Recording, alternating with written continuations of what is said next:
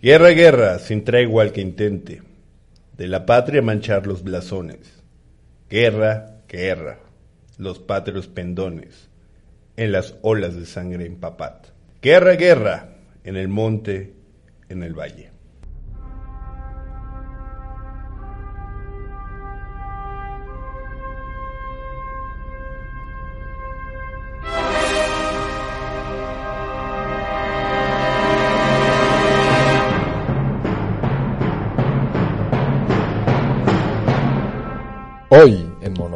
De la Vacuidad,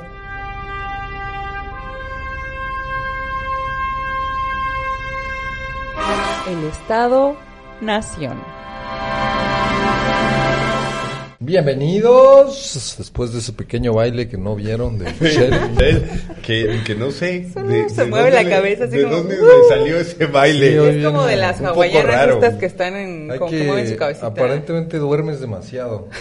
Necesitas privarte del sueño un poquito Para estar más. más divertida. De vez en cuando.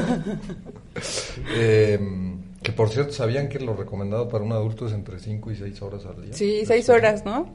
Pero yo no puedo, yo necesito ocho son siete. ¿Siete? Sí, más o menos. Eh, pues Yo buenos, buenos días, tardes y noches. Eh, estamos aquí en Monografías de la Vacuidad, en este nuestro mes vacuo, en el que estamos intentando de construir un poquillo la patria, la madre patria. Yo soy Juan Pablo Ibarra Farías y estoy aquí con mi equipazo. Preséntese, por favor. Digo, no sé qué más decir ya. para- Alex Hernández. Ixchel Guzmán, Ixchel. risueña. Michelle, ¿acaso te causa un, un, este, te parece divertido mi nombre? no, ¿O por qué me parece divertido que, que Juan Pablo nos pida que nos presentemos porque ya no tiene nada que decir. Evidentemente cuando tiene que decir, no hay No. forma de arrebatarle la palabra, entonces sí, tiene Ah, toda la razón. Es cierto, es un problema. Eh, pero hoy justo yo vengo aquí eh, humildemente porque estoy totalmente fuera de mi elemento. Creo que este es el tema más serio que hemos tratado en este programa y... No es cierto. No tiene Bueno, nada de vacuo, yo les dije serio. que no es vacuo. Pues Eh, es que mira, hablar del sí, sí, Estado-Nación. vacuo, sí. Cuando entiendes sus implicaciones, No, pero el problema es el significado que se, ha- se le ha dado hasta el grado de convertirlo en una corriente política como el nacionalismo. El nacionalismo sí se convirtió en una, poli- en una corriente política vacua. Yo creo que es Pero va- no voy a entrar en discusiones todavía porque Sí, tenemos ya habrá tiempo para eso. unos buenos madrazos. la verdad que sí. Pero sí, yo creo que sí hay mucha vacuidad en el Estado-Nación, sobre todo porque se erige sobre pues principios totalmente imaginados, totalmente imaginados y construidos, no son para nada cosas materiales tangibles. eh, y la opinión de que ya está llegando a su fin, es hora en esta era de acuario, ya hay que buscar otras, hay que buscar otras Sí, hay que buscar, estoy de de acuerdo en que hay que buscar otras formas de organización, pero como tal el Estado también. sigue funcionando. O Algo- sea, hay que buscarlas porque no funciona para el bienestar del común. Pues no, ya pero, no. tam- pero sí funciona para el sostén de las élites. Pues sí, yo no sé, yo no había cobrado, sí, sí, sí, yo no había cobrado, o sea, me quedaba claro que nuestro sistema entero funciona para el sostén de las élites, pero no había cobrado eh, conciencia de lo mucho que el que depende del, que las élites dependen del Estado-Nación, ¿no? Eh, Estaba tomando café. y de repente yo que es- hacía mucho sí, ruido. ¿Es tan no serio no supe ni que qué- tomo café mientras se Eh, habla del Estado-Nación? Pero bueno, pues vamos, vamos a hablar de este. Bueno, sí, sí, no, sí. no, que- habla, habla, Alejandro. Es que lo que yo te preguntaba en el grupo de WhatsApp tan, tan distinguido que tenemos eh, cada uno de nuestros celulares es, hay que saber definir primero Estado, después nación y posteriormente patriotismo, que son cosas O diferentes. nacionalismo, ¿no? Todos son Nacionalismo. conceptos diferentes. Y en este mes de septiembre, eh, yo siempre he pensado, yo, yo siempre he pensado que el septiembre lo único que debería de servir es para hacer reflexiones. Y no se hacen reflexiones, nada más se hace puro protocolo.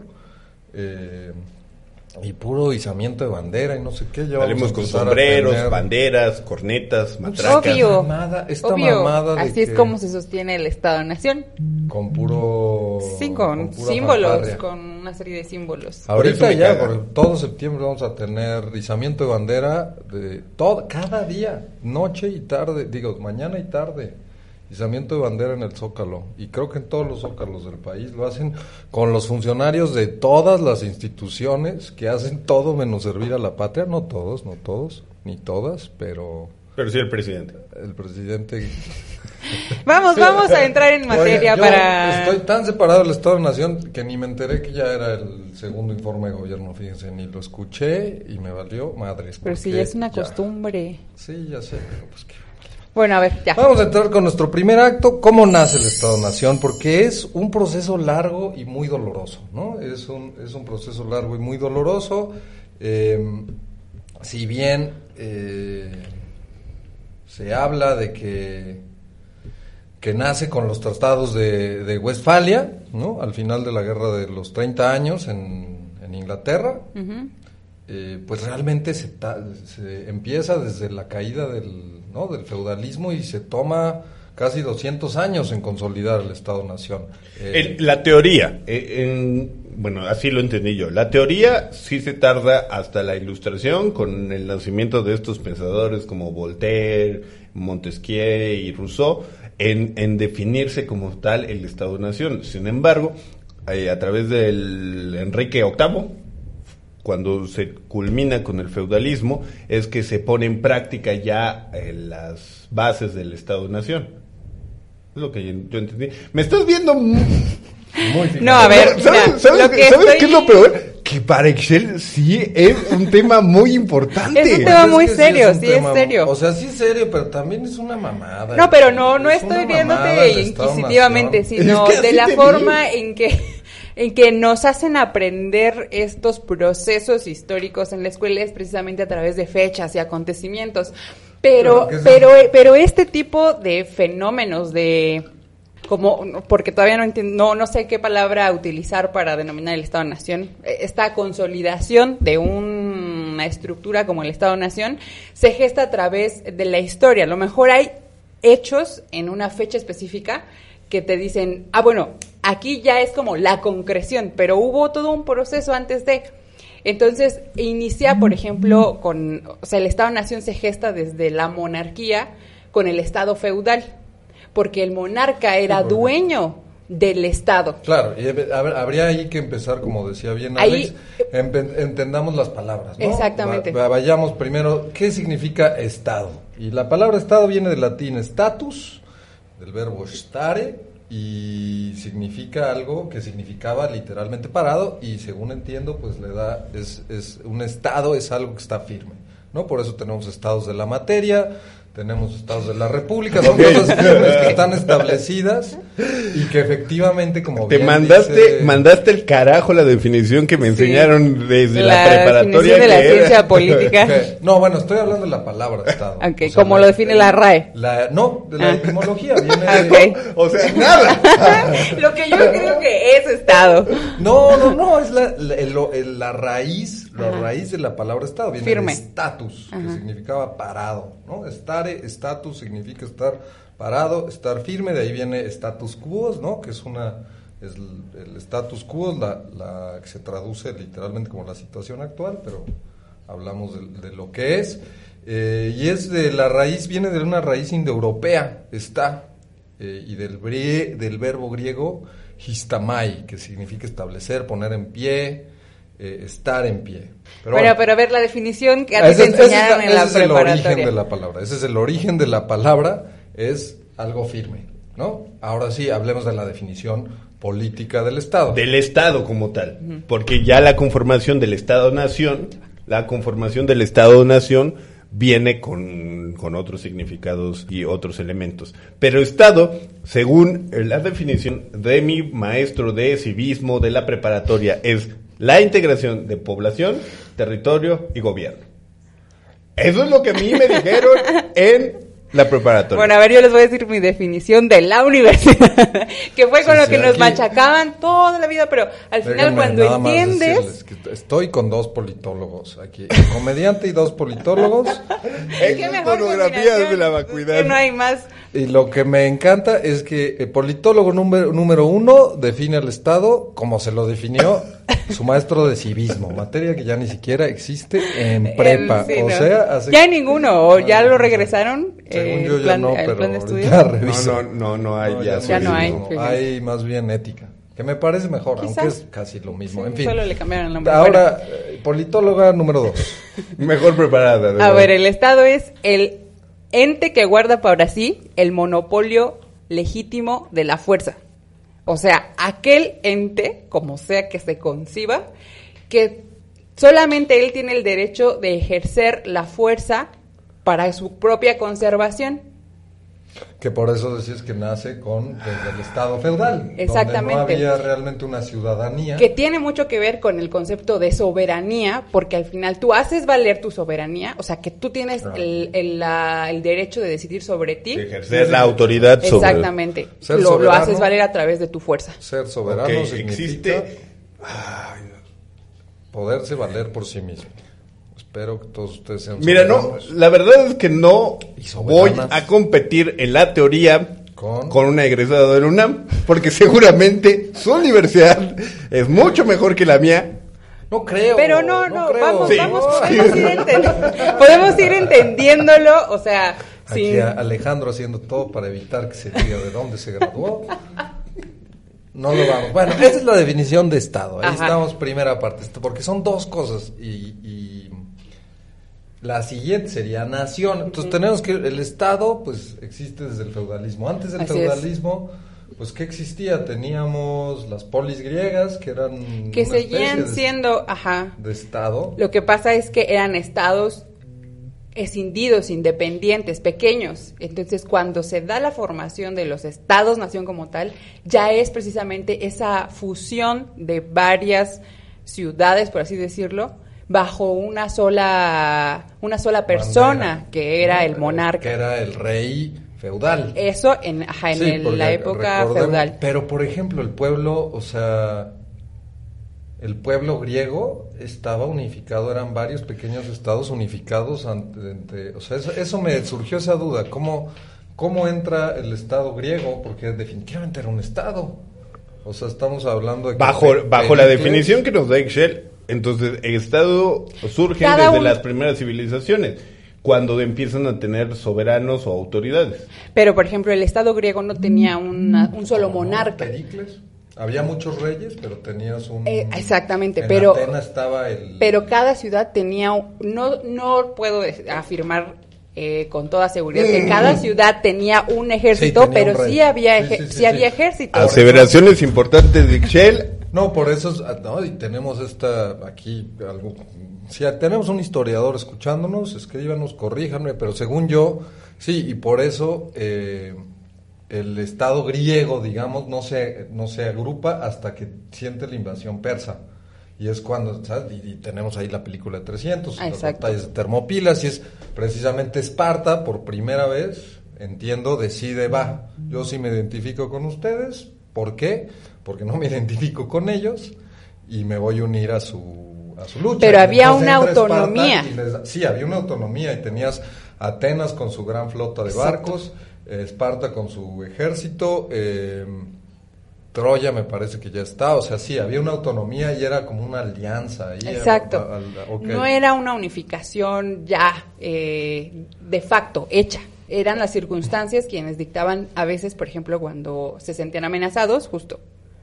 Se unían por conveniencia, mientras que el Estado feudal ya no había una autonomía, ciertamente el rey, ¿no? El rey de, de cierto territorio imponía...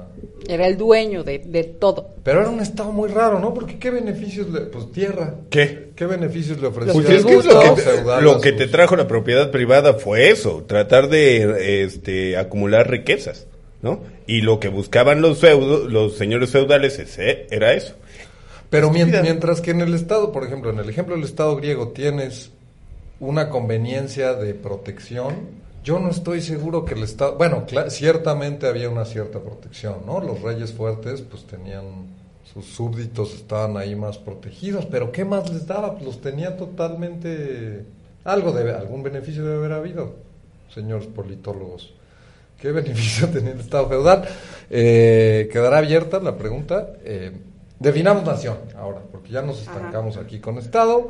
Yo voy a dar la definición que me dio mi maestro de civismo. con la epistemología. ¿De dónde viene la palabra? Ah, bueno. Y luego vamos civismo. Eh, la palabra nación viene de natio, derivado de nashi, que significa básicamente nacer. O sea, es nacer es muy muy interesante que de aquí de la, del, del, del prefijo na, pues viene nacer, nacionalidad, nacionalismo, navidad, naturaleza. Es, es, esta, yo lo entiendo como esta emergencia, ¿no?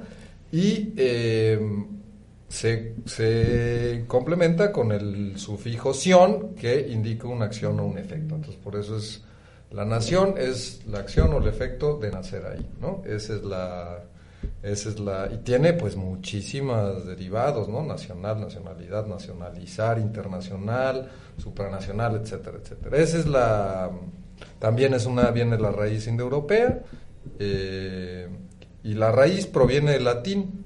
Originariamente era para la naturaleza o para ciudades o situaciones que poseen por nacimiento o parentesco, ¿no? O sea, era, era esta este concepto de pertenecer.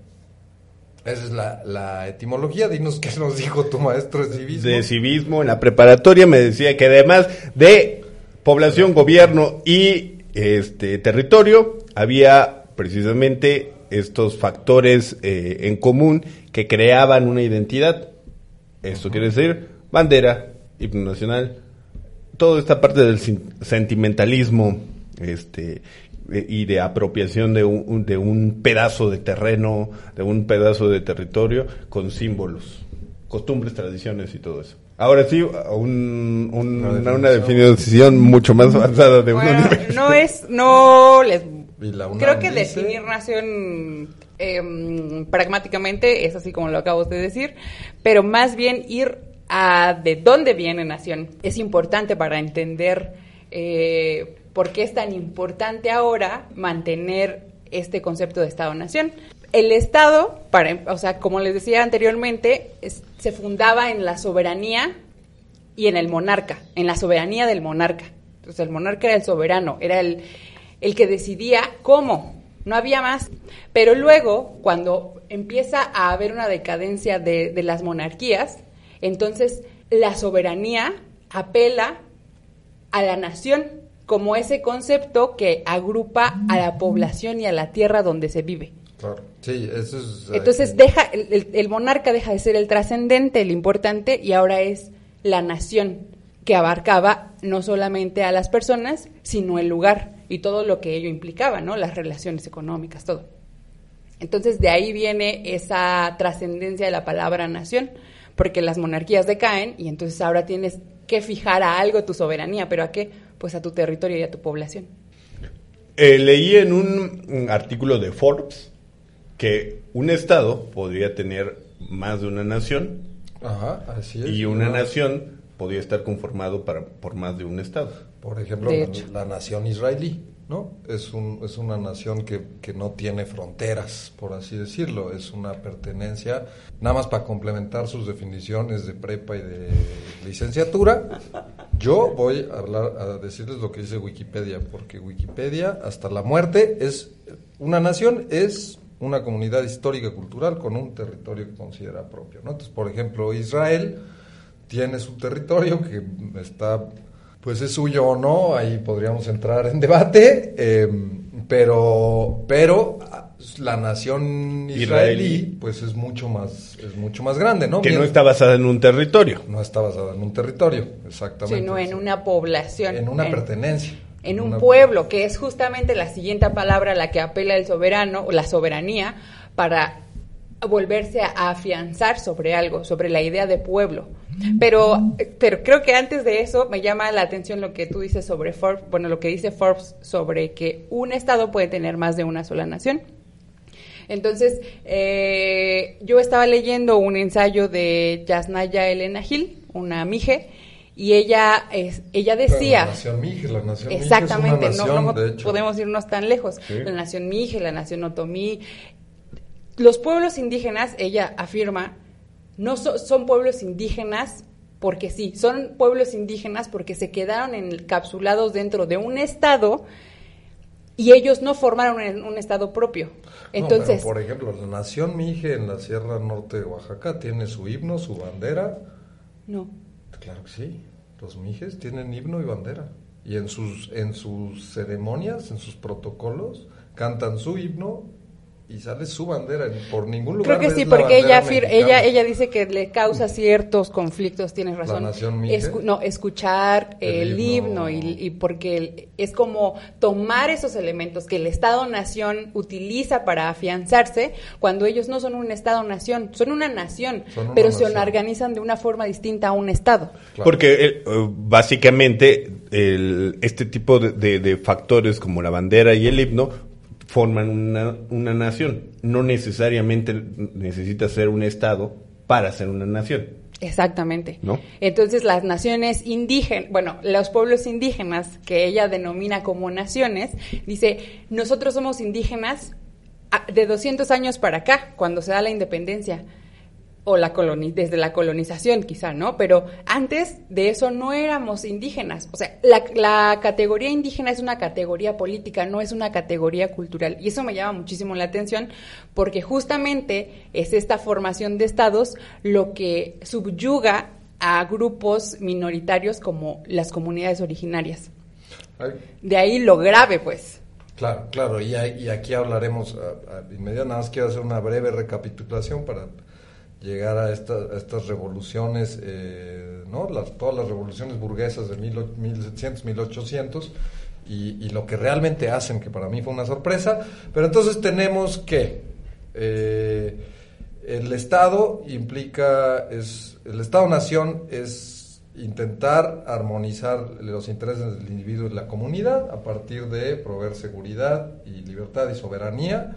eh, y empieza con los estados imperiales, que solo agrupaban a varias comunidades bajo ¿no? un monarca, y de ahí poco a poco va mutando a través del desarrollo y el pensamiento, eh, el pensamiento intelectual de la ilustración, a esta concepción de nación, ¿no? Que, que ya es una cuestión que Libertades. no confunde, como leí en, en un, en un artículo, no confunde, me encantó esa frase, que no confunde las instituciones que lo conforman con las personas que ocupan el poder. O sea, ya son, ya son naciones que no dependen de un linaje, ¿no? O de una...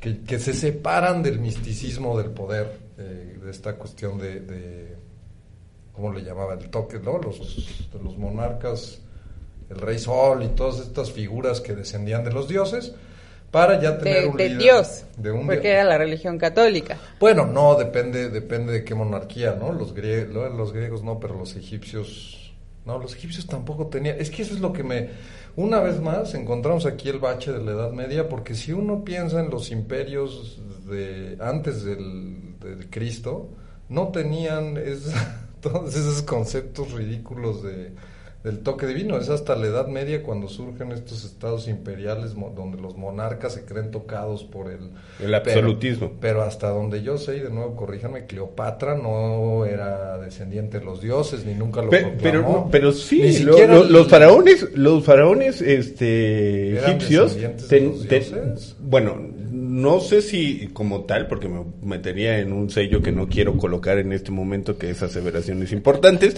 pero según yo, sí tienen algo divino.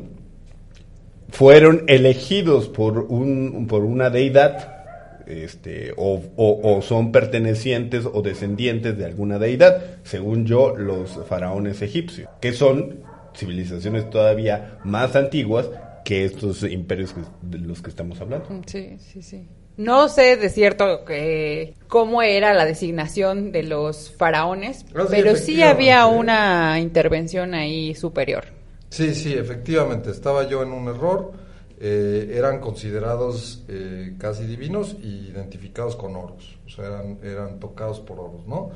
Eh, y pues por eso los, la- eran, eran dinastías, pero por ejemplo los griegos no tenían eso, ni los romanos no tenían la dinastía.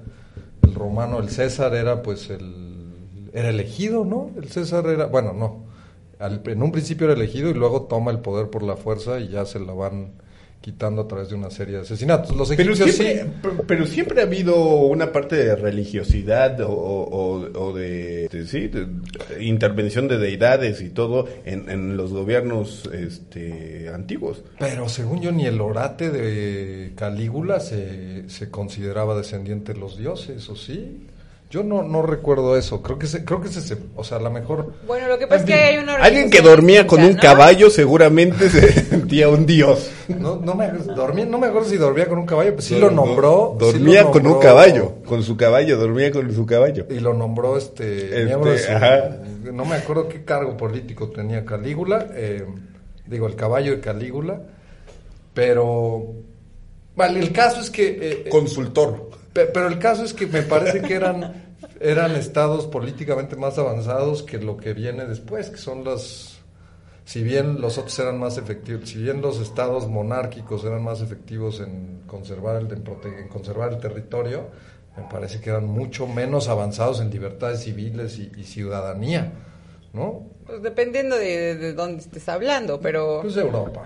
Porque aquí bueno, ni siquiera no. estamos hablando de la, de los de las culturas orientales o prehispánicas, ¿no? Ahí sí había Eso, un- eso, a eso iba. Que nuestros gobiernos están basados en, en una corriente del, de, Europea. europea, antigua, ¿no? Entonces, no sé, no. En una evolución Creo- lenta de una Creo corriente que, que la- va desde- las civilizaciones europeas han hecho mucho daño a este mundo. Pues estamos occidentalizados, es algo que, que, es- que debemos ser conscientes para, e- de ello para poder eh, ampliar la crítica, ¿no? Ir más, ir más allá. Pero bueno, Pero- a Pero ver, a- es avancemos. justo- me parece que, que esto es muy importante porque es justo, eh, quiero ver, nada más quiero buscar cómo eran los emperadores aztecas. Sí, me parece muy cierto lo que dice Alex, Alex o sea, es un- la evolución de, la, de, de una corriente de pensamiento europea, mientras que aquí estoy revisando, aquí en, eh, al menos el- en el imperio azteca, sus... sus que efectivamente no eran emperadores, ya me corrigió Ixchel, sino el Huey Tlatoani o gran gobernante, eran elegidos por un consenso entre los miembros de la nobleza. Entonces se podía decir que era una oligarquía, ¿no? De alguna forma. Eh, pero bueno, el, el Estado-Nación, aunque pasa por estas cosas es- espantosas, sí nos trae una sustitución de lo divino por lo humano, ¿no? Y por lo político. Y es, según leía, eh, con las revoluciones eh, burguesas que finalmente se asienta el Estado-Nación a lo largo de más o menos 200 años. ¿Para qué? Pues lo que leí en varios autores es que precisamente para conservar el privilegio burgués, o sea, y por eso tenemos que la Revolución Francesa, la Revolución Inglesa, la Revolución Americana e incluso la independencia, las independencias ¿no? de Latinoamérica. Ya lo habí- habíamos hablado en, en la semana pasada con el tema Así de, es. de José Ortiz de Domínguez. Escuchen nuestro primer programa del Especiales de septiembre. especial de septiembre, el mes vacuo, eh, que son estas, estas élites intentando conservar sus privilegios, ¿no? Ante el, y que efectivamente el Estado-Nación no trae, como decía Ixchel hace ratito, una pues una mejoría para la, para la Para raza, para la banda. para Justo, justo, eh, es ese salto que vuelve a dar el, el asunto de la soberanía. Luego de estar en, en- como asentado en el monarca, luego en la nación, eh, la nación empieza a perder cierta fuerza. Y entonces, apelando otra vez a esa mistificación del- de la soberanía que tenía que existir y salir de alguna parte, apela al concepto de pueblo. Y entonces el pueblo eh, es esta necesidad de masificar eh, las bases de la soberanía. Y Antonio Negri dice que aunque el pueblo es instituido como la base originaria de la nación, la concepción del pueblo es de hecho un producto del Estado-nación y sobrevive solo dentro de este contexto ideológico. Y ahí viene la parte vacua. Actualmente los eh, principales actores políticos, bueno, la palabra pueblo de este lado, en, en México, lo ocupan mucho en sus discursos. Totalmente, o sea, el pueblo bueno y sabio de Andrés Manuel López Obrador. O sea, me hizo tanto eco eso, pero, pero además hay que distinguir por qué pueblo es tan importante, por qué pueblo no es lo mismo que un grupo de gente. No, O sea, exacto. Hobbes desde el principio separa la diferencia entre pueblo y multitud. Y entonces dice que es un gran obstáculo para el gobierno civil, especialmente el monárquico, que los hombres no distingan bien a los pueblos de la multitud. El pueblo es uno, poseyendo una voluntad y a quien se le puede atribuir una nación. Nada de esto puede decirse propiamente de la multitud. El pueblo gobierna en todos los gobiernos, porque aún en las monarquías el pueblo comanda. Para las voluntades del pueblo, por la voluntad de un hombre. Aunque parezca una paradoja, el rey es el pueblo. Ok, pero eh, esto con la palabra eh, pueblo, que todos los países de habla hispana podrían tener, traducido en el idioma inglés, por ejemplo, ¿cuál sería como... People, la gente, el pueblo. Se le sigue denominando así en los discursos. No, bueno, Sí, por people- ejemplo, el discurso people es gente, ¿no? We the people, nosotros, sí, pero pero se usa así es, es el, es el pueblo. Lo, O lo sea, digo por porque, ejemplo, porque eh, en Latinoamérica, sobre todo, tiene una connotación también arraigada de estos pueblos originarios, ¿no? O sea, hay, Claro. hay, hay un poder todavía más grande que la palabra people en inglés. Porque people quizá todavía puede significar esa multitud de, de voluntades que no están bajo un solo objetivo, que básicamente es lo que busca el pueblo. Antonio Negri vuelve a decir, es una multiplicidad, la multitud, pero, eh, en italiano en- sí en- existe ¿y cómo es? el populo, el populo que viene directamente de populus, Populus. ¿no? Eh, Ah, bueno, ahí sí tienen una... y en francés no sé, fíjate, no sé si en francés. Bien, Yo el me- yo pueblo- me- Yo me, No, no. yo es- yo me imaginaría, he aquí tenemos un, un agujero negro que hay que rellenar. Yo me imaginaría que en todas las lenguas romances debe haber debe haber un, al- algo similar, porque todos provenimos de, de la raíz latina, ¿no? Que es donde sí existía el pueblo, sí existía el ciudadano, que era todo aquel que no era esclavo o mujer. Pero bueno, eh, ya ahora ya pueden votar, mi querida. Gracias por ese privilegio. Bueno, a ver, pero entonces, pero el entonces- pueblo es una ah, relación, es una síntesis constituida preparada para la soberanía. O sea, ya están bajo un solo objetivo, ya están, ya tienen una identidad que adoptaron, que alguien les dio. En el caso, por ejemplo, de Andrés Manuel López Obrador, el pueblo es los de abajo, los pobres. Sí, lo- los que los que forman en parte ese caso de... también es maleable, ¿no? O sea, el pueblo va cambiando de acuerdo a la percepción del Y digo, justamente, o sea, eh, aquí Antonio Negri dice que hay dos operaciones fundamentales para constituir un pueblo que le dé fuerza a la soberanía. Y una es precisamente desaparecer todas las diferencias que podrían existir dentro de una multitud. En el caso, por ejemplo, de México, los pueblos indígenas son igual que cualquiera. Claro, se agrupa al indígena en un en una misma en una misma categoría, independientemente de que dentro de ellos hay pueblos, hay, Hay formas de organización. y hay incluso naciones, ¿no? Exacto. Hay incluso naciones con sus sus propias instituciones bien establecidas. Y aquí viene lo que tú decías, que justo emerge una clase, una sola clase, de todas esas diferencias, emerge una sola clase que es la predominante y es bajo la que o con la que se refuerza la soberanía. O sea, en el caso, por ejemplo, de la independencia de México, fueron los criollos, los mestizos. Y entonces ellos fueron los ganadores de la independencia porque ellos lograron unificar los objetivos a su favor, no fue a favor de la gente indígena. usando usando la bandera del pueblo, ¿no? Exactamente. Es, es el, es- es el dice. poder que tiene la palabra, es el poder que tiene, con toda la Así connotación que tiene pueblo, en realidad, ¿no? Y el poder que tiene el poder, al final, porque son siempre los que tienen el poder en su sentido más llano, que es el poder, es poder, o sea, los que pueden hacer, quienes construyen estos estados a su beneficio, ¿no? Sin en ningún momento realmente ofrecerle mejoras a la población, a la población en, En general. general, ajá. ¿no? A pesar de que son revoluciones que se hacen tanto la francesa, la americana, ¿no? Está en su y, y sobre y la independencia mexicana se hacen con esta idea de proteger al, al pueblo, pues nunca, nunca se logra. Fueron revoluciones burguesas. ¿Cómo, por qué y para qué se hace esto? En nuestro siguiente acto, después de un cortecito comercial. El Eh, acto tan largo. Nos vamos a un corte comercial y regresamos a Monografías de la Vacuidad por Evox y Spotify. Así es. Go, go, go. Llegó el mes patrio y con él tu oportunidad de ser el dueño de tu propia patria. Llegó el kit del estadista. Construye tu bandera con piolines, florecitas o lo que te represente. Elige tu canción favorita como himno e impón tu costumbre de levantarte a las 11 como parte de tu decálogo de gobierno. Kit del estadista. No apto para el pueblo.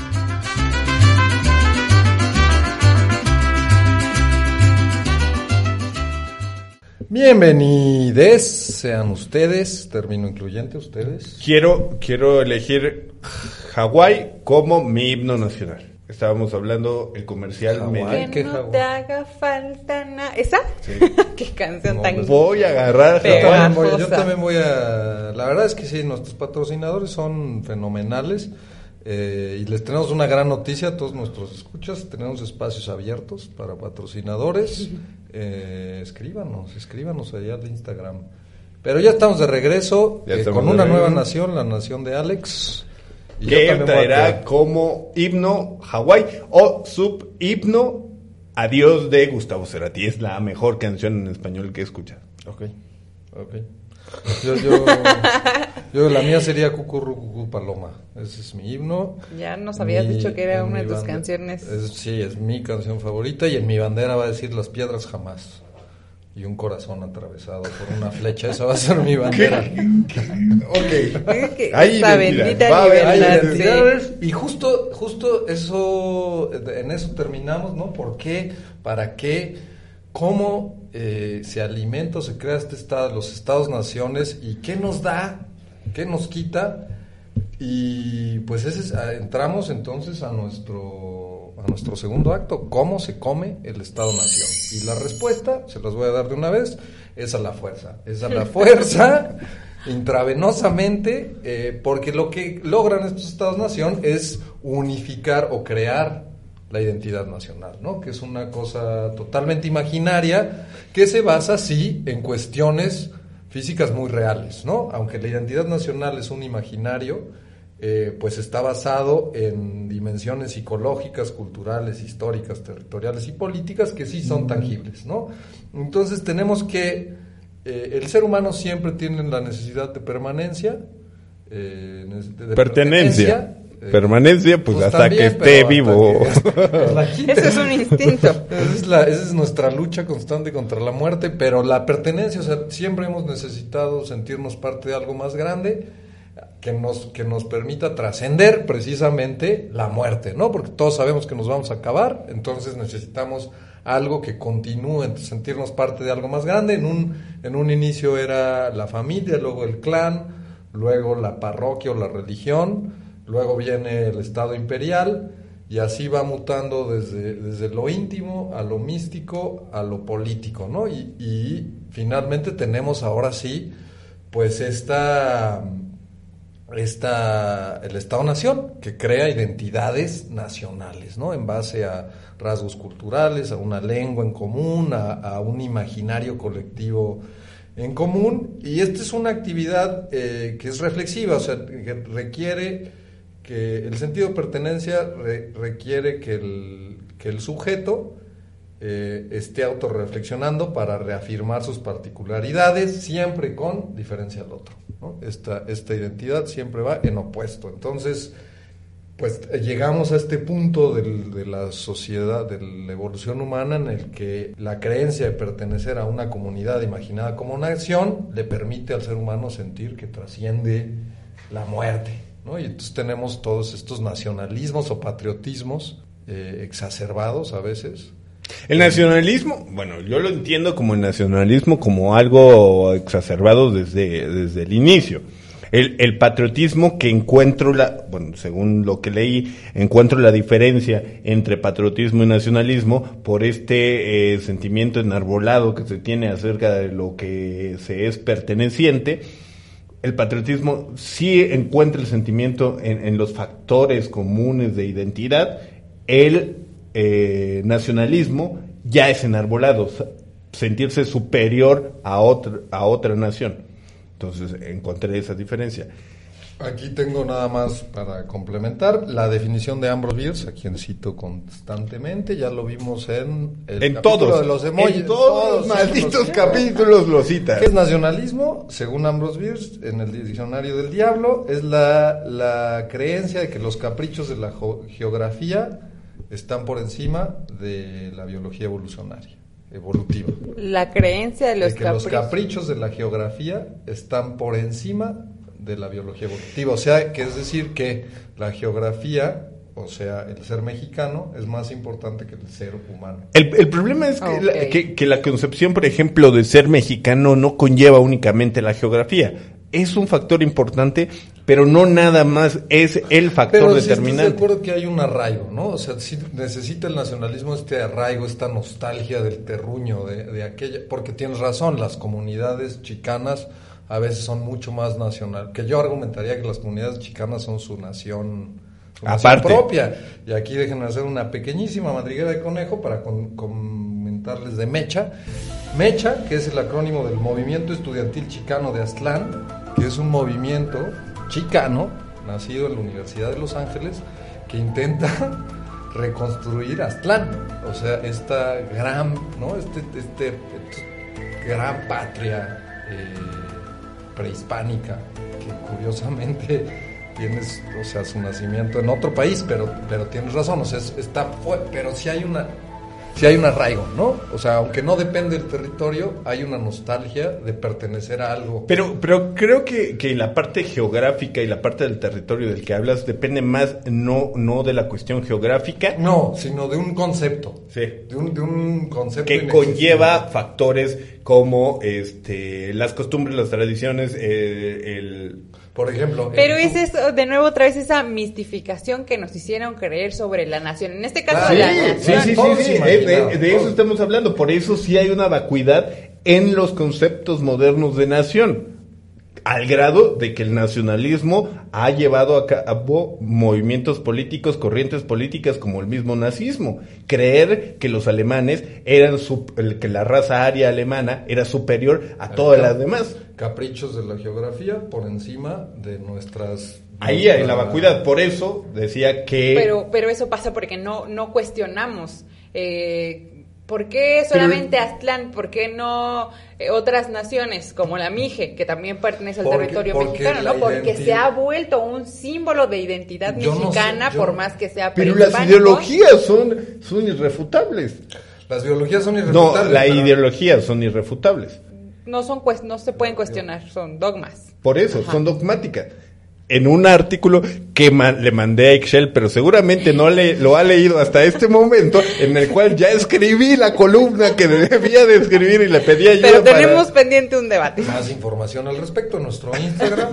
Síganos, ahorita subimos todos estos recursos. Pero decía que estas nuevas corrientes ideológicas se convierten en las nuevas religiones, porque son, se convierten en, en cuestiones dogmáticas. Nadie las refuta, nadie llega a decir, no, lo que eh, eh, este eh, patriotismo mexicano significa actualmente no es lo que realmente significa ser una nación o ser patriota, ¿no? ¿Por qué? Porque todo mexicano debería de ser patriota. ¿Pero qué significa ser patriota? Mira, voy a definir aquí patriotismo. Sentimiento de cariño y orgullo hacia el territorio natal. No es de la RAE, es un concepto que trae un artículo eh, que habla sobre la diferencia entre nacionalismo y patriotismo, a diferencia del nacionalismo que dice convicción de que la nación propia es superior al resto de todos los sentidos. ¿Cuál es la diferencia entonces entre patriota y nación? El sentimiento enarbolado y de superioridad sobre otra otra nación. Nación. Ese es el nacionalismo. nacionalismo. El patriotismo es aquel que... Es el sentimiento. El sentimiento de pertenencia. exactamente. Y el nacionalismo es la exacerbación de este sentimiento de pertenencia hasta llevarte a, pues sí, los extremos nacionalistas, ¿no? Como son... El nazismo. el nazismo, Donald Trump o la cuarta transformación. Exactamente. Que es un... Es un ¿no?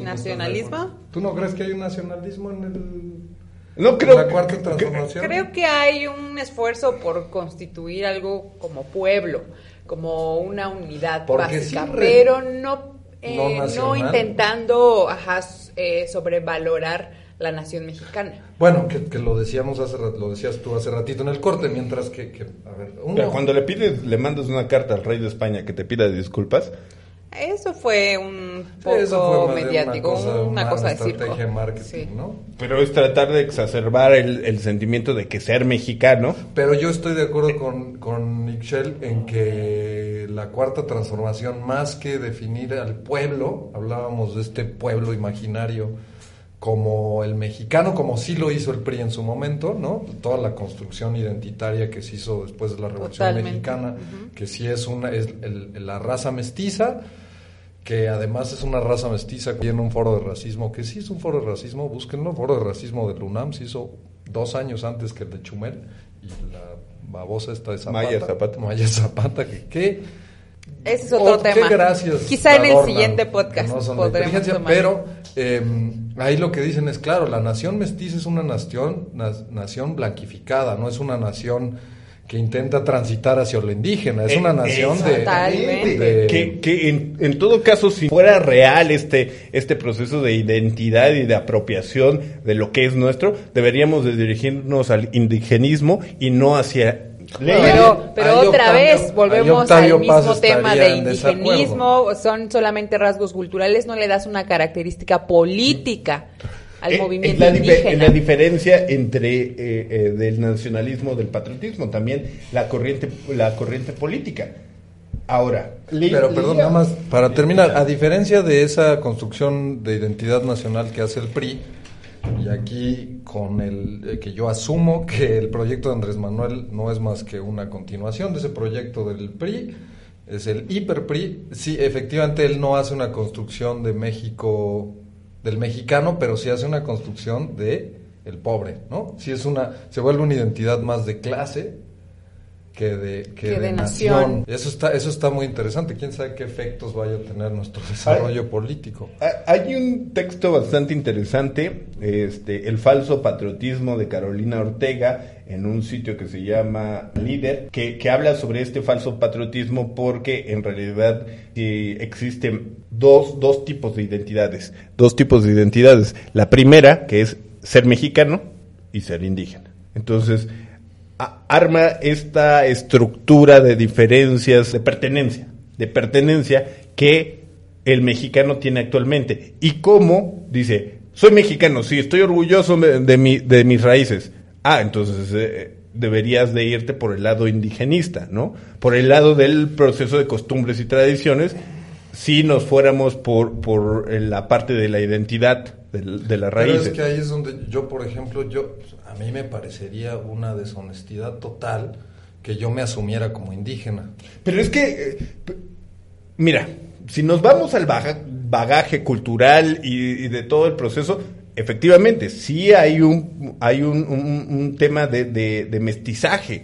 Sin embargo, dentro de los genes de todos los mexicanos debería de haber un proceso de, de indigenismo. A lo mejor no te asumes lo que lo que yo propondría es a lo mejor no te asumes como indígena porque no creciste, no es no estás inmerso y por más que quieras conocerlo, ser parte, muy difícilmente a menos que vivas muchos años en algún lugar, vas a poder entender esa forma de vida de las personas originarias, Eh. porque es una forma de vivir, de hablar, de entender el mundo. Y entonces, más bien quizá volver a nuestras raíces es más que asumirte como tal, porque es algo que no eres, es algo que es un proceso que yo he estado viviendo personalmente. No soy, mis papás son, pero yo n- no porque no crecí, no porque me dé vergüenza.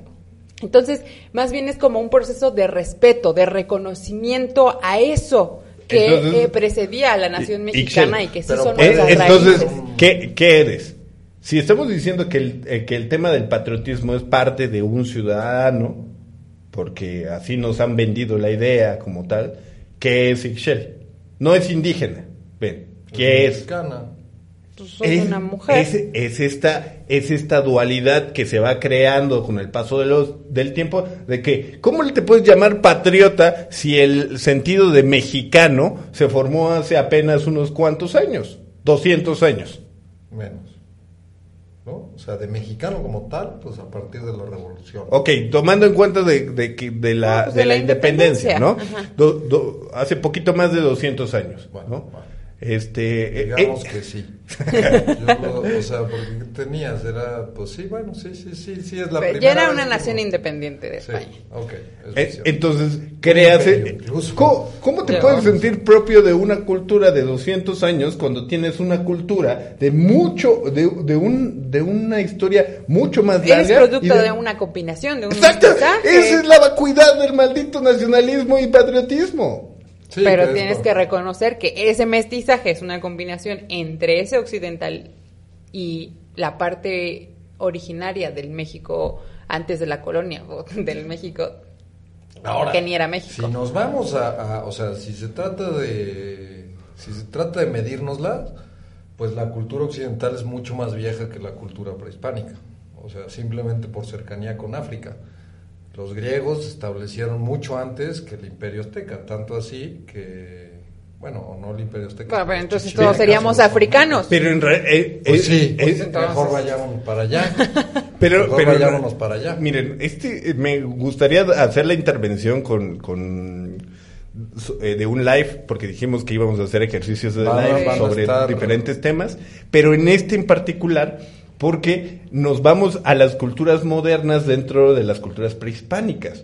O sea, a mí me contaban, es que hay una cultura todavía más antigua que los mismos aztecas. Hay una cultura mucho Pues más claro, antigua. fue la última, los aztecas. Ah, exactamente, fueron, la- fueron las últimas. Entonces, dice, Bueno, que hay, el- pero ahí hay otro tema. O sea, la nación mexica era una nación que se estaba imponiendo sobre otras naciones. Claro. O sea, tampoco, o sea, es... Aquí yo tendría que estar totalmente de acuerdo con Ambrose Bierce, o sea, y como tú dices, es, es una Nunca vacuidad estás en desacuerdo. con él, nunca, nunca. Me encanta su, ah, su, su, la manera que, en que veía la vida ese hombre. Eh, pero, pero como dices, es, pues es puro imaginario, al final es muy vacuo porque... A- Actualmente, porque en la teoría y lo que hablábamos eh, del, del origen etimológico y del origen histórico del Estado-Nación es importante para crear libertades, democracia, soberanía y toda esa parte, ¿no? Y llegar a este punto, a este punto en el que tenemos esta libertad de escoger, ¿no? Nuestra identidad. Escoger nuestra identidad. Claro. Yo tenía un profesor en la universidad que decía, yo que soy, soy ciudadano del mundo. Y, y no entiendes de repente, ¿no? Es como, ¿qué es esa necesidad? ¿Qué necedad más bien? Pero después de este debate, o sea, no te queda otra forma más que decir, pues es que vivo Soy en un humano, mundo claro. que se formó fronteras a sí mismo, pero pues que en realidad viene del mismo lugar. Pero, pe- exactamente, o sea, ahorita te das cuenta de que no hay una identidad propia, o sea, que, que digas, yo soy mexicano, pero ser mexicano no significa nada. Pues, Eh, bueno, sí significa algo, o sea, sí significa, sí, sí significa un pasado en común, ¿no? Memorias, Claro. una, Me- una... memorias que te implantaron mediante Sí, una sí, historia sí, sí. inventada y que ni sucedió Como así. toda la historia, ¿no? Como toda la pero, historia, pero puedes hay- reconsiderar esa historia y entonces entender los verdaderos procesos que sucedieron. Y entonces sí, pues bueno, soy ciudadano de una tierra en donde ¿Y el colonialismo provocó esto. ¿Y cuántas sea, personas hacen el ejercicio del análisis histórico? Pues mira, de entrada, ¿Por qué todos nuestros el puto escuchas, patriotismo? Todos ¿Por nuestros- qué? Todos nuestros escuchas, ya está aquí Alejandro destruyendo el estudio, todos nuestros escuchas van a hacer esa reflexión junto con nosotros, eh, porque pues ya se las estamos... ahí. Recemos a las diosas porque así sea. Yo, y ahí donde quiero decir, yo creo que puedes, puedes, y qué bueno que lo dice Ixchel, puedes eh, hacer esta reflexión, encontrar esos vínculos en común, reconocer que muchos de ellos son implantados y aún así honrar esas cosas bellas eh, que tenemos de, comu- de comunión entre aquellos que tenemos la misma identidad nacional, ¿no? Por ejemplo, yo ya empecé a rezarle a Quetzalcóatl y a Ometeotl, nomás por puro respeto, aunque no son los míos de origen, ¿no? Eh, es esa necesidad de pertenecer a un Pues, lugar. pero, ¿eh? pero si quieres pertenecer a un lugar, conviértete en emo, en metalero, güey. de reconocer, ahí va, ¿no? O sea, gracias a la, Haces- a la evolución Haces menos daño que, que, que seguir fomentando un patriotismo que no tiene sustento y que además e- ese el patriotismo llega al grado de volverse enarbolado nacionalismo genera la discriminación que actualmente Sí, sobrevive que, este el- que la nación solo existe gracias a que tiene esa contraparte con el Ya otro, ¿no? O sea, siempre es siempre es en contra Una de. diferencia de, ¿no? Pero, pero yo, yo sí creo, o lo estoy, no, no sí creo, estoy empezando a creer con esta discusión que eh, esta, esta evolución desde el clan, la parroquia, el Estado, nos permite ahora que yo diga, va, yo le rezo a, a Quetzalcóatl. La de la puntería, me lleva, se va a enojar. Artemisa. La diosa, Artemisa, diosa griega de la puntería, y le rezo a Quetzalcóatl, porque estoy en sus tierras, ¿no? O sea, creo que eso ya se Claro. vale y se puede. Eh, y es justo donde estábamos hablando también en el corte, que, que estamos en un punto en el que el Estado-Nación, por el desarrollo, o sea, el Estado-Nación perdió control de la economía hace muchísimo, ¿no? Estamos de acuerdo en eso. Por Sí. ahí de cuando la revolución industrial empieza a empujar la tecnología a tal punto que, que, es- que supera al Estado-Nación, sobre todo con el Internet, el Estado-Nación pierde la capacidad de controlar las identidades y se dan estos casos a veces buenos, como los metaleros, que no le hacen daño a nadie, y a veces aberrantes, como los hooligans. Como los hemos. Ah, no, como los hooligans. como los hemos, eh, o, o- o la, o para no irnos tan lejos, la rebel de los Pumas, ¿no? Con que tú decías, pues ya son, ya se pueden considerar naciones, tienen tradiciones, tienen memorias, Tienen autoridades, tienen autoridades, tienen hay una bandera, soberanía. tienen himno y hay una soberanía porque les pagan a todas estas. Además, ad- además Yo conocí al, No, pero soberanía frente a quién, frente al Estado, siguen siendo No, pero sí, se sujetas vuelven, al pero sí se vuelven grupos con los que el Estado tiene que eh, establecer negociaciones. Claro, o sea, Tiene que, tiene ves, establecer- ves un montón de, de- de enfrentamientos de, de hinchas de barras y de repente dice, ok, la policía hizo algo, Bueno, ¿verdad? pero, pero a ver, ¿el narcotráfico es una nación? No, porque mm, no hay un, un sistema de identidad. O bueno, Sí hay un entre los integrantes sí. No, creo que para definir nación no hay un territorio, por ejemplo. Sí, Ah, ah. ¿Cómo no? Si, si el narcotráfico se basa justo en el control del... Bueno, pues aquí Y entramos es- en temas sí es- muy escabrosos. Bueno, pero es lo mismo, estamos de nuevo viendo, llega un punto en el que la un estado. en el Podría que la ser un economía- estado. el narcoestado, pues el narcoestado ya es un concepto que existe, o sea, en el que la economía y los flujos de los flujos de, de dinero y de información totalmente. son tan amplios que El control de fuerza real, ¿no? Uf, bueno, ¿qué Es un comercial, regresamos justo para ver qué sigue, qué sigue ahora que el Estado-Nación está superado por estos flujos de información y, el- y la economía, qué es lo que sigue. Donald Trump derrotando al Estado-Nación. ¿Necesitas legitimar tu régimen? Compra sindicatos. No importa si eres populista, liberal o un maldito tirano, los sindicatos son la opción para ti. Solo los sindicatos tienen esa triple acción que todos los regímenes aman. 1.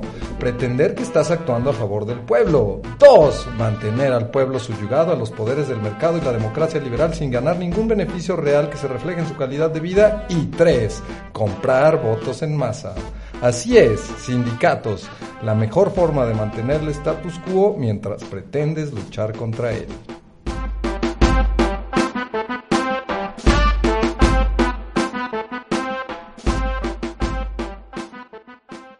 Ya regresamos a monografías de la vacuidad.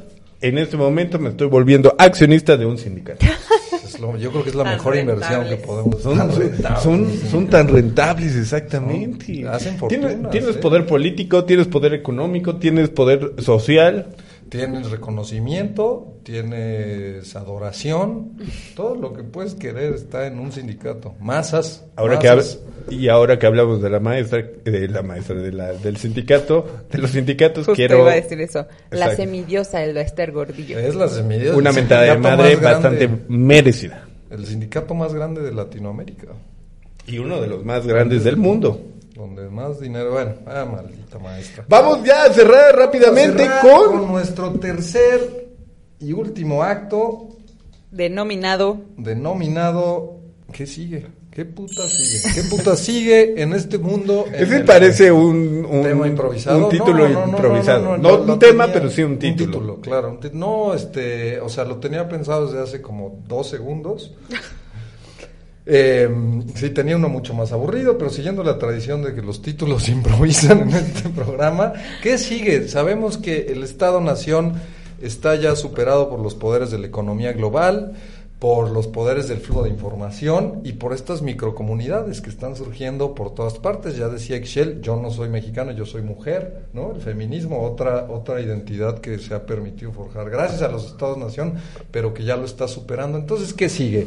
Y por eso vamos a jugar hoy música de programa de juegos.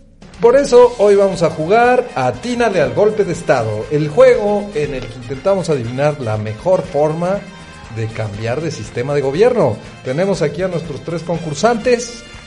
Alejandro Hernández, Alex Hernández, Alex el Jimmy. Síganlo en Instagram. Ishel Melissa, sí, a secas.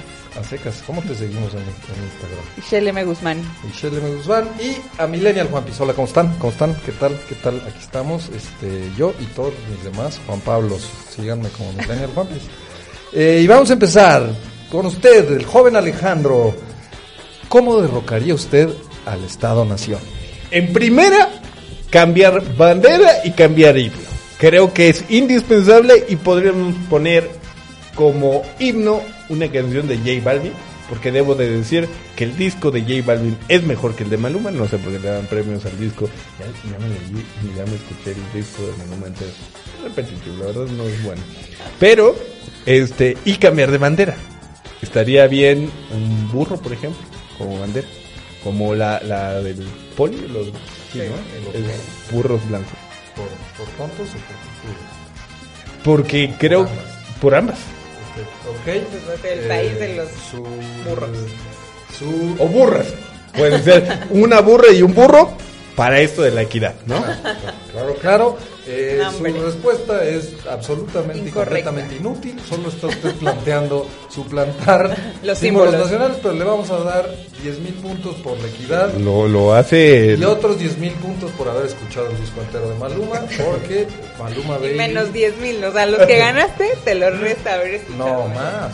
Más, ¿Más? 10,000. Yo se los este quitaría, juego pero yo no soy Adoramos la- a Maluma Baby porque solo Maluma Baby promueve el poliamor. Pero- A diferencia de, de las Yo, canciones yo hago ahí un... Este no es mi propuesta, pero si yo fuera Alex, yo hubiera puesto una canción de Residente. Porque él sí promueve, bueno, no promueve el golpe de Estado, pero sí cambió ahí Promueve el golpe de el de Estado. gobierno. Diga- Aseveraciones importantes.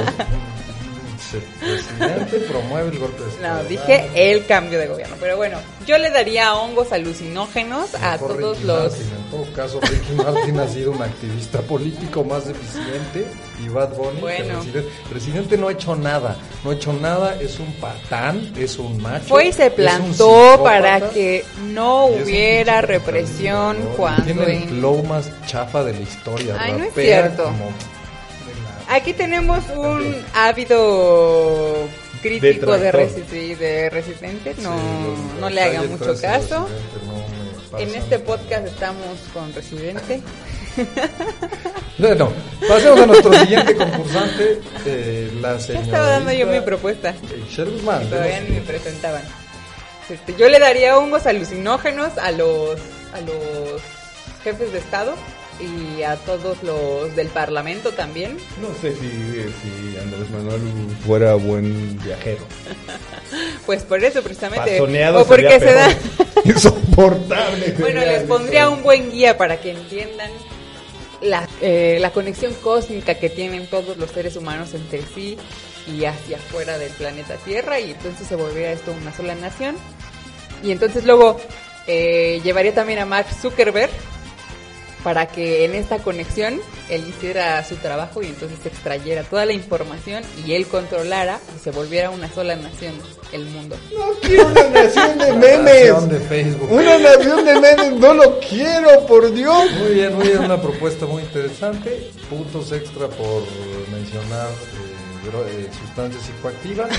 Puntos extra por mencionar a Mark Zuckerberg, único y verdadero gobernante del mundo. Pero está usted descalificada porque le gusta Residente. Gracias por participar. Y ahora Eso- con nosotros Es discriminación. no es discriminación. Ay, ya, gusto. ya, por favor. Es buen gusto porque no hay nada más naco que calle 13. Y para terminar tenemos a nuestro concursante Millennial Juan Piz. ¿Qué haría usted para derrocar al Estado-Nación? Ah, pues es muy sencillo, fíjense. Yo lo que haría es permitiría que eh, a través de la acumulación de capital las grandes compañías de tecnología crecieran y crecieran y crecieran de tal manera que absorbieran toda nuestra vida, luego aprovecharía una pandemia, acto totalmente natural dentro de la especie humana, para que la gente se clavara más en estas redes, se olvidara del mundo entero y poco a poco se fuera conectando solitos, solitos a la Matrix hasta que los celulares los tengamos incrustados en nuestra mano y no vivamos más que a través de pantallas y eh, pues seamos igual de infelices como ahora, pero bajo esta nueva gran nación de Facebook. Hay, hay una película que se llama El sustituto de Bruce Willis, donde todos viven a través de un robot. Ah, sí, sí, sí. sí. ¿No? Están en, como en una cámara y ellos lo controlan. Ah, ¿no? sí. Eh, eh, o sea, cada quien tiene su robot, sale el robot a la calle y todos los demás están como desde su casa nada más. Pero este, eso pasa porque le tienen miedo a morir, ¿no? Sí. Entonces, Pues así es. Buena y película. Con esto llegamos al final de Atínale al golpe de estado. Vamos a anunciar a nuestro ganador que es Millennial Pampis. Porque, Porque tú eres No, el conductor Porque de- es el conductor, es el creador de este juego y porque además es justo lo que está pasando. Y así se van a acabar Las los desigualdades de estados-nación. este mundo. Las desigualdades de este mundo. esto crea más des- desigualdad todavía. No, todos Insta- en Instagram todos somos iguales. No, todos somos igual de estúpidos sí, No, pero no. Si tienes un Exacto, celular de de mala calidad, entonces tu foto sale fea y ya por def- ya te- por default ya quedaste Pero muy puedes, abajo en el puedes algoritmo. hacer como pasó en el cine, conviertes a Instagram de culto. Por ejemplo, el de Juan Pablo Exacto. es tan malo que se vuelve de iba a culto. decir.